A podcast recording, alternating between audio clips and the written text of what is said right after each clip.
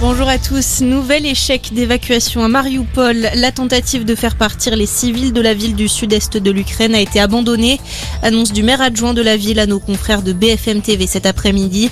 De leur côté, les forces russes ont lancé un nouvel assaut contre l'usine Azovstal.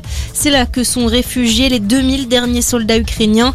Des civils seraient également sur place selon des vidéos diffusées par les troupes. Ailleurs, en Ukraine, les bombardements se poursuivent. Odessa a été visée aujourd'hui dans la région de Kharkiv. Deux personnes ont été tuées par des bombardements et 19 autres ont été blessées ces dernières 24 heures. Les troupes ukrainiennes auraient toutefois réussi à reprendre trois localités au nord de la ville. Dans le reste de l'actualité, décalage horaire oblige, on vote déjà dans certains territoires d'outre-mer. C'est le cas de Saint-Pierre et Miquelon depuis 12 heures, heure de Paris, suivi par la Guyane, les Antilles, puis le Pacifique ce soir et l'océan Indien demain matin. Toutefois, aucun résultat partiel ne sera communiqué avant la fermeture des derniers bureaux de vote en métropole, demain à 20h.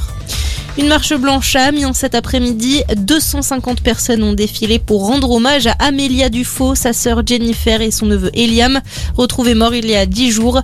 La police a lancé hier un appel à témoins pour retrouver un livreur Uber. Il aurait reçu une commande avec la carte bleue de l'une des victimes 4 jours avant la découverte des corps et pourrait détenir des informations.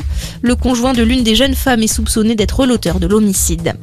Ils peuvent désormais vacciner plus simplement. Dès aujourd'hui, les infirmiers pourront injecter tous les vaccins préconisés pour les plus de 16 ans sans prescription médicale. Une mesure qui concerne également les sages-femmes. Les sérums concernés pourront également être administrés par les pharmaciens, mais toujours sur prescription médicale. Et puis du foot, 34e journée de Ligue 1, ça démarre à 17h avec Lyon qui reçoit Montpellier. Saint-Etienne ne doit pas se rater face à Monaco à 19h et puis à 21h le match du titre pour Paris. Le PSG sera sacré en cas de victoire ou même deux matchs nuls face à Lens. Bonne journée à tous.